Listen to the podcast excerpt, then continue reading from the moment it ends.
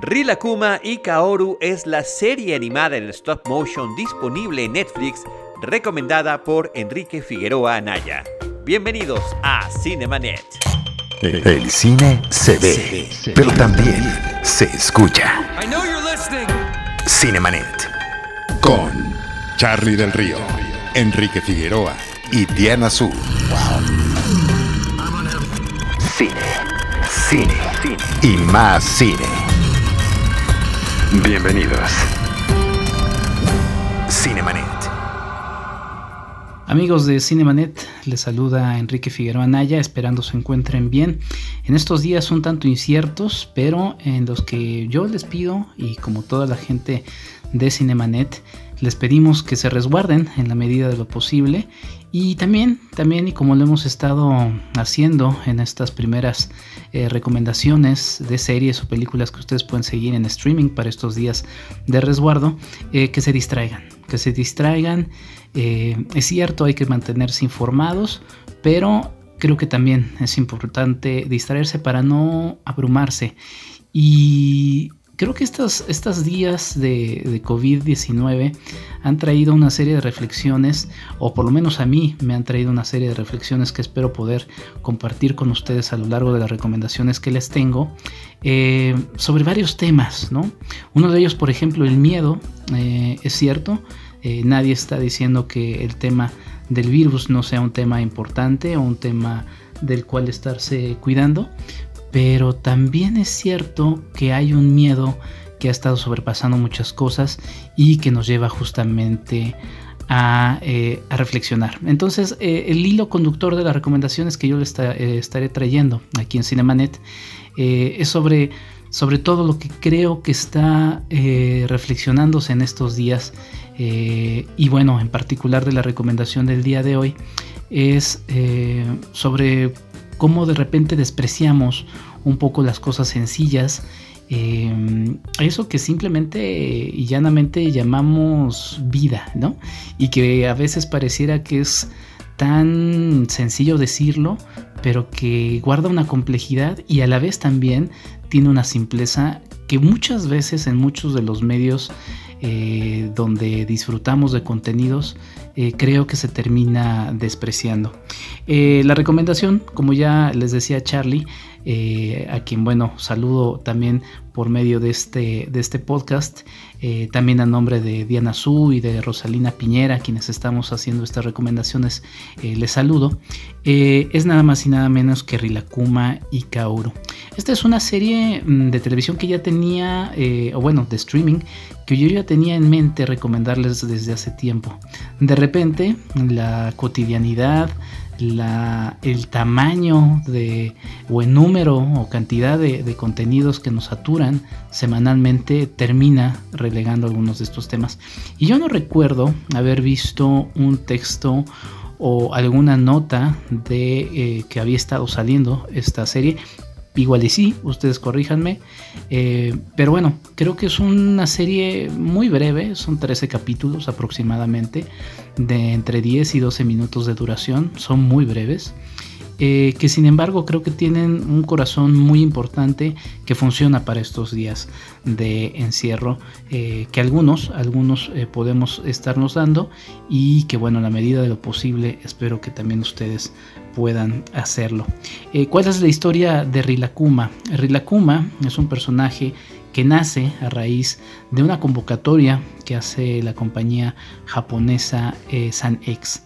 Eh, dice su creadora, que es Aki Kondo, que la empresa les había impuesto de alguna manera hacer un personaje kawaii eh, por mes. ¿A qué se refiere uno cuando habla de kawaii? Es un adjetivo japonés que puede ser traducido al español como bonito o tierno, ¿no? Entonces ustedes ubicarán estos personajes eh, japoneses que dan ternura, pues bueno, esos son los personajes eh, kawaii.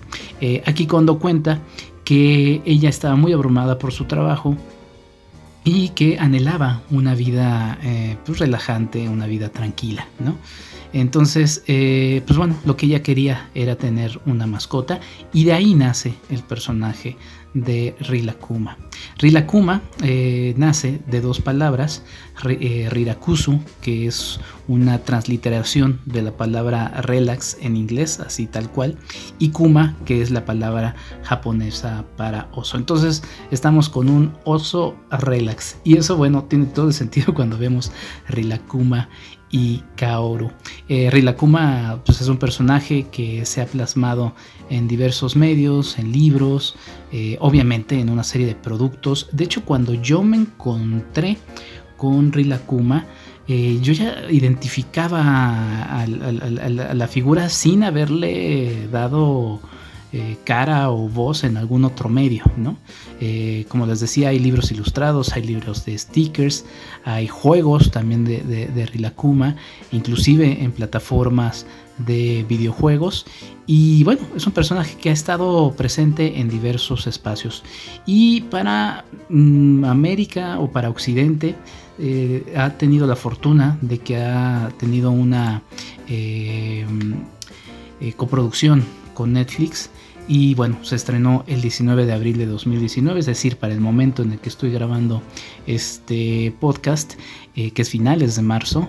Este personaje y su serie en Netflix no, no tienen ni un año de presencia, ¿no? Eh, ¿Qué es lo que sucede en esta serie? Se nos presenta eh, a, los personajes que vamos a ir conociendo. Siri Lakuma, este, ojo, este oso relax, ¿no? pero también a, no es su dueña, es su compañera, ¿no? Eh, es difícil porque a lo largo del... Eh, o no es difícil, más bien es más simple, ¿no? A lo largo de la serie vamos viendo que, que Nikaoru, que es una chica en sus mediados 20, considera, considera a Rilakuma como su, como su mascota, eh, ni Rilakuma considera a, a como su dueña, ¿no? Entonces esto habla un poco de esa relación que muchos tienen con sus, eh, con sus animales de compañía, ¿no? Que muchos consideran sus propios hijos, ¿no? Entonces es interesante eh, la relación que existe entre este personaje, pero también hay otros personajes. Otro es Korilakuma, que es una osita muy similar a, a, a, eh, a Rorikuma a Rilakuma, perdón, y también está Kiro Itori, que es un pollito, un pajarito que está ahí en la serie, y que por cierto tiene una obsesión de limpieza tremenda, ¿no? Ya quisiéramos muchos tener a un Kiro Itori por ahí presente. Y bueno, eh, vamos viendo cómo se van desarrollando estos 13 capítulos. Eh, les digo de una forma muy sencilla. El primer capítulo se llama Flor de Cerezo y encontramos algunos, algunos elementos que a mí me, parecen muy interesantes. Eh, yo recomiendo que la serie la vean en japonés con subtítulos en español.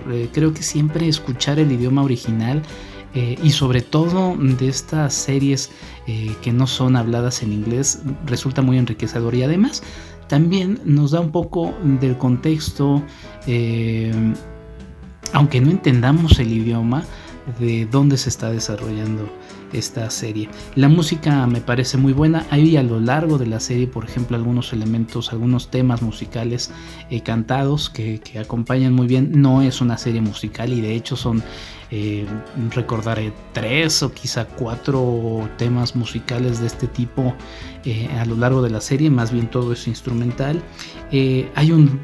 Hay una combinación muy interesante de humor y drama que también resulta muy japonés.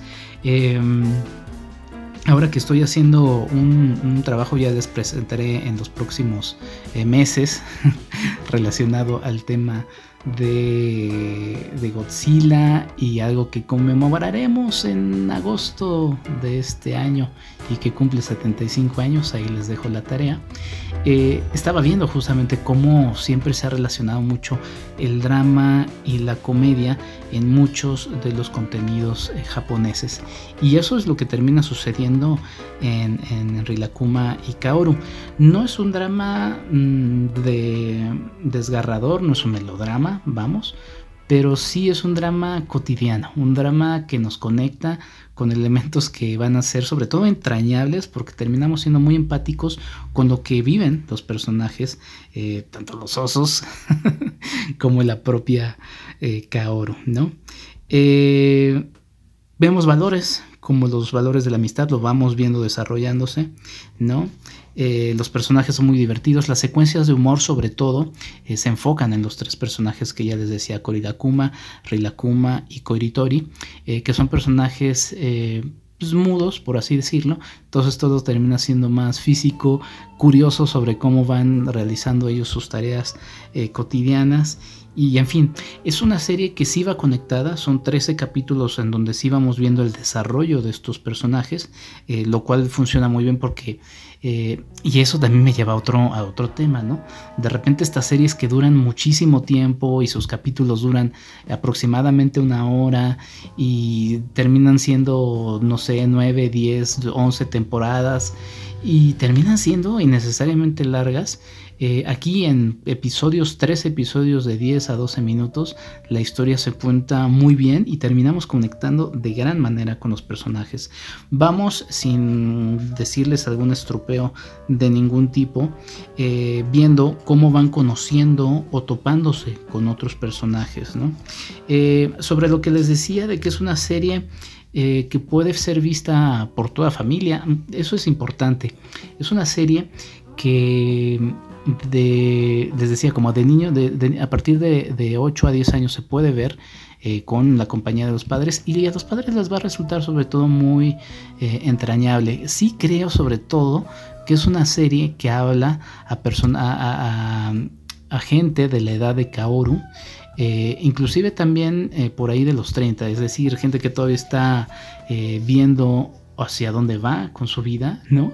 Y tratando de, de encontrar un camino de repente también en, un, en, una forma de vida que termina siendo abrumadora. Y es que el personaje de Kaoru es un personaje que vive sola, está en un trabajo que ella por muchos momentos cree insignificante, eh, tiene la presión de su mamá, que no constantemente, pero le está hablando y casi casi diciéndole, bueno, ¿cuándo vas a regresar? ¿Y cuándo vas a acabar con tu sueño de ir a Tokio? Porque se ve que su mamá eh, o su familia es de fuera, de, de, las afueras de Tokio.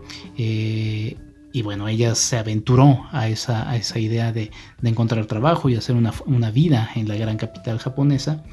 Y también por ahí están presentes algunos elementos que mm, toco madera y esto que tengo aquí no es madera, eh, serán tema en, algunos meses que son los, los temas económicos, ¿no? Eh, recortes laborales, en fin, bueno, están siendo muchos de esos temas actualmente. Ya no estoy diciendo, ya, ya no se diga en el futuro como estaba diciendo, sino en el presente. Y cómo todo eso va uno eh, tomándolo como aprendizaje, como una prueba para ir eh, levantándose. Pero bueno, regreso sobre el tema de que si es una serie para niños de 8 a 10 años. Hay un capítulo en específico que se llama El fantasma. Quizá, ese es uno de mis capítulos favoritos, pero quizá ese capítulo puede terminar siendo un tanto duro. Están los personajes viendo una película de horror japonés y ustedes saben, si como sé que les gusta el cine, que saben de qué tipo de horror estamos hablando cuando se habla de horror japonés. Eh, y si bien no termina siendo grotesco, sí saca por ahí dos, tres este, sensaciones de temor, ¿no? Eh, pero la historia que presenta es una historia tremendamente entrañable y conmovedora. Quizá ese sea uno de los capítulos eh, pues más duros, por decirlo de alguna manera, pero que creo y por ahí he estado viendo en algunos comentarios en internet que alguien dice, bueno, si van con la compañía de sus papás y demás, de niños de 8 a 10 años, es un capítulo que creo que puede ser de gran interés. Ahora, también hay muchos elementos, eh, si bien las aventuras de los tres personajes que les decía, de eh, Rilakuma eh, Korilakuma y también Kiro Itori, son más enfocadas como a un público infantil, ¿no? Son muy divertidas también para uno como adulto. Eh, también la, la, historia o todos los elementos que va viendo Kaoru son más bien para un público, como les decía, entre 20 y 35, 36 años, ¿no? En, ese periodo, ¿no? Y eso resulta quizá para los niños, quizá eh, digan, bueno, ¿esto qué es, no? Porque de repente Kaoru está en alguno de los episodios imaginando que se encuentra a dos hombres eh, súper atractivos y que no sabe ya elegir con cuál quedarse. Eh, que de repente quizá puedan sacar un poco a los niños de eso, pero son, son muy, breves y, creo que pasan muy rápido. Les digo, pues la serie, en cada episodio dura de, de, 10 a, a 12 minutos. Y bueno, la verdad es que hay, varios episodios interesantes hacia el final. Eh, me encuentro con algunos episodios que son un poco más, yo los puse en mis anotaciones como random, episodios un poquito más eh, curiosos, ¿no? Que se salen un poco de la norma de los primeros episodios, pero son episodios muy divertidos, ¿no? Está, por ejemplo, Muñeco de Nieve, Hawái, que tiene un mensaje eh, muy curioso, pero también una importante lección al personaje de Kaoru, porque también hay que decirlo, ¿eh? hay cierto... Eh, ah, ¿Cómo decirlo? ¿Cómo decirlo? La relación entre Kaoru y sus tres amigos de peluche, literal, porque en el, stop motion se ven de peluche, eh, tiene por ahí sus, rudezas, ¿no? Por, por, ejemplo en el capítulo de Hawái, eh, ella como que les da a entender algo y ellos se lo toman a, pecho y dicen, ah, ok, y cuando les surge una oportunidad de cuando vean ese episodio, le, reviran y le dicen, no, no, no, no, tú nos dijiste esto, así que te aguantas, ¿no? Eh, Noche en Vela, que es un episodio muy, muy entretenido también, y algo que me gustó también de la estructura de la serie es que, bueno, nos presenta a estos personajes como si ya los conociéramos y hacia el final nos va presentando elementos eh, para entender de dónde salieron estos personajes, y me refiero al capítulo del primer día, eh, que justamente va con, es como si fuera el piloto, pero que resulta todavía más entrañable en esta estructura que crearon los, los guionistas para poder entender este pues con mayor cariño lo que, lo que les va sucediendo, ¿no? Y bueno, los demás capítulos, les digo, son, son bastante interesantes. Ah, algo muy interesante es que hacia el final de cada episodio eh, se, da una frase, es como si fuera la lección de ese episodio, ¿no? Como les digo en los, en los episodios de Muñeco de Nieve, eh, de Noche en Vela, de Hawái, quizá los mensajes son menos, eh, menos sólidos, no sé, pero bueno, son graciosos. Pero lo que voy es que terminan en una idea que termina redondeando lo que vimos en, eh, en, la, en la serie. todo empieza en un verano y todo termina en un verano. Eh, justamente como actualmente nos encontramos. Yo espero que nos pase todo un año para, de contingencia este, para, para poder revivir esto, pero creo que es una serie que, vale mucho la, pena. Eh, a mí me llamó mucho la atención eh, el estilo de animación de, la serie. La serie la dirige, ahorita les digo, les digo el nombre del director, porque aquí tengo nada más el nombre del, ah sí, Masahito Kobayashi y eh, él menciona que se colocaron 10 escenarios distintos en los que se filmaba al mismo tiempo alrededor de 10 segundos de metraje por equipos, ¿no? Entonces eh, es un trabajo impresionante, ustedes van a ver escenas, también hay algunas escenas de animación en otros estilos por ahí. Eh, Quizá puede ser eh, computadora, pero bueno, noté por ahí algunas acuarelas, hay una secuencia eh, que simula agua, que también termina siendo muy, muy, muy, interesante. Y la verdad es que el diseño de los personajes es, es, relevante. Por cierto, la serie se, se, encierra o más bien se encuadra muy bien en lo que es eh, los personajes, ¿no? El personaje de Kaoru en los libros no se le veía la cara, no se le veía a ella eh, pero sabía que estaba presente, bueno, ahora la vemos presente y de hecho muy presente, ¿no?